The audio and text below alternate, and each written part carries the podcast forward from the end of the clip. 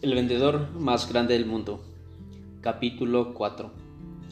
Afid empujó hacia un lado el pan a medio comer y se puso a pensar en su infeliz suerte.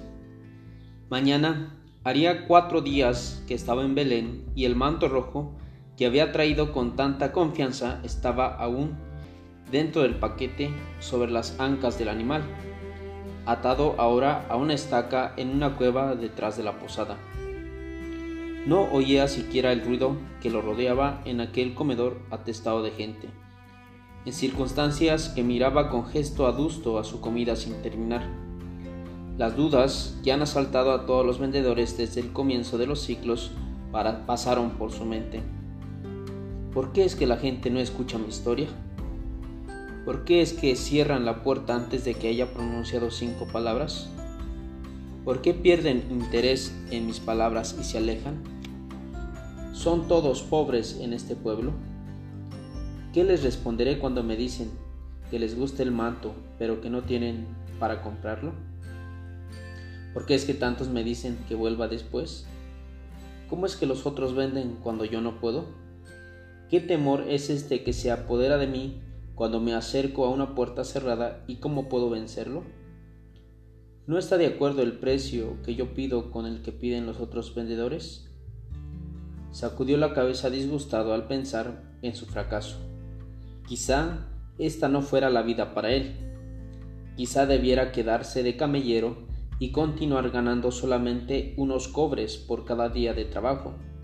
En calidad de vendedor de mercancías, se consideraría afortunado si regresaba a la caravana con alguna utilidad. ¿Qué es lo que Patros lo había llamado? Un joven soldado. Ansió por unos momentos estar con sus animales. Luego sus pensamientos se volvieron a Lisha y su severo padre Calné, y las dudas desaparecieron de inmediato de su mente. Esta noche dormiría de nuevo en los cerros para ahorrar dinero, y mañana vendería el manto.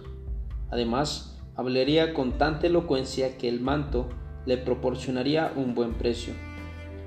Comenzaría temprano, apenas se divisara la alborada, y se pondría cerca del pozo de la ciudad.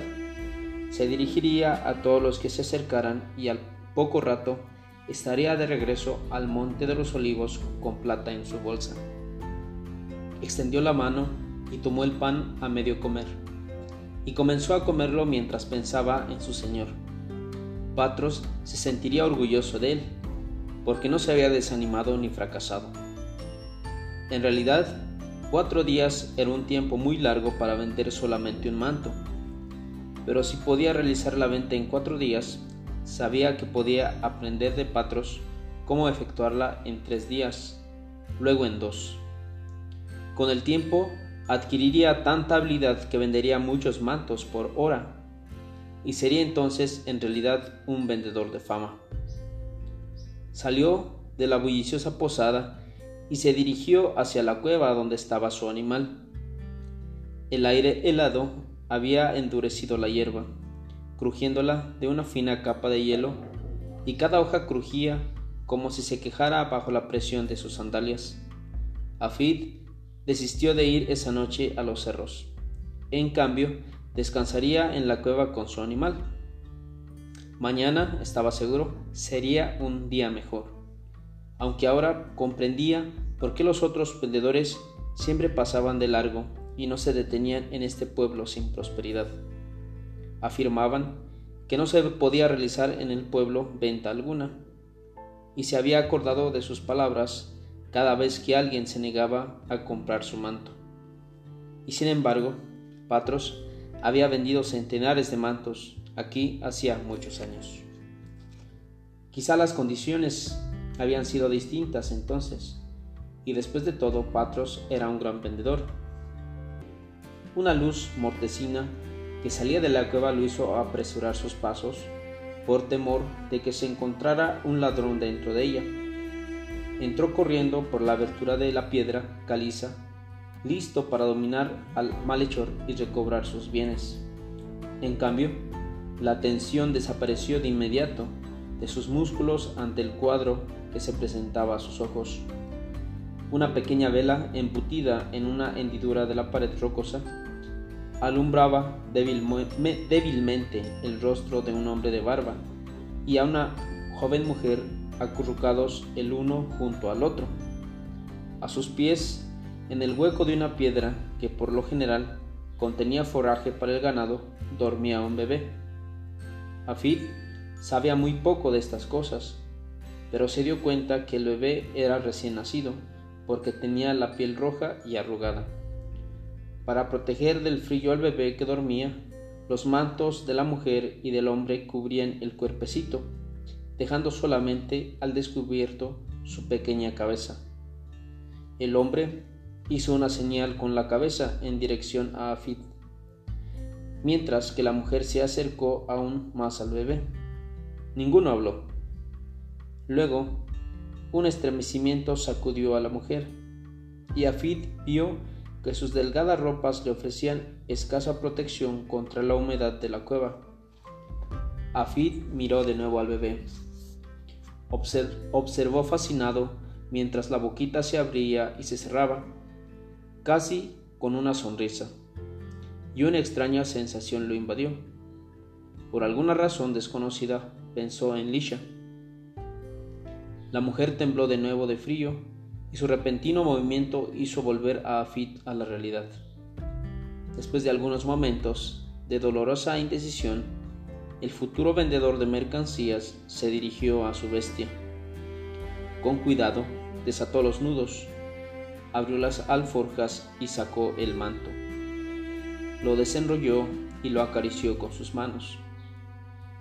El rojo matiz brillaba a la luz de la vela y podía ver la marca de Patros y la marca de Tola en el interior. Asimismo, el círculo que en el cuadrado y la estrella. ¿Cuántas veces había sostenido este manto en sus cansados brazos en los últimos tres días? Parecía que conocía todo el tejido y las fibras del manto. Era en realidad un manto de calidad. Si se lo cuidaba, podía durar toda la vida. Afid cerró sus ojos y suspiró. Luego con pasos rápidos se dirigió al lugar donde estaba la pequeña familia. Se arrodilló en la paja junto al bebé y suavemente quitó primero de aquel pesebre donde yacía el bebé el manto raído del padre y luego el de la madre, y se los devolvió a sus dueños. Asombrados, no podían ni reaccionar siquiera ante la intrepidez de Afid. Luego, Afid abrió su precioso manto de púrpura y con él envolvió tiernamente al bebé dormido. Afid sentía aún en sus mejillas el cálido beso de la joven madre cuando sacó a su animal de la cueva. Directamente encima brillaba la estrella más resplandeciente que Afid había visto la contempló fijamente hasta que sus ojos se llenaron de lágrimas. Luego condujo a su bestia por el sendero que llevaba hacia el camino principal de regreso a Jerusalén y a la caravana en la montaña.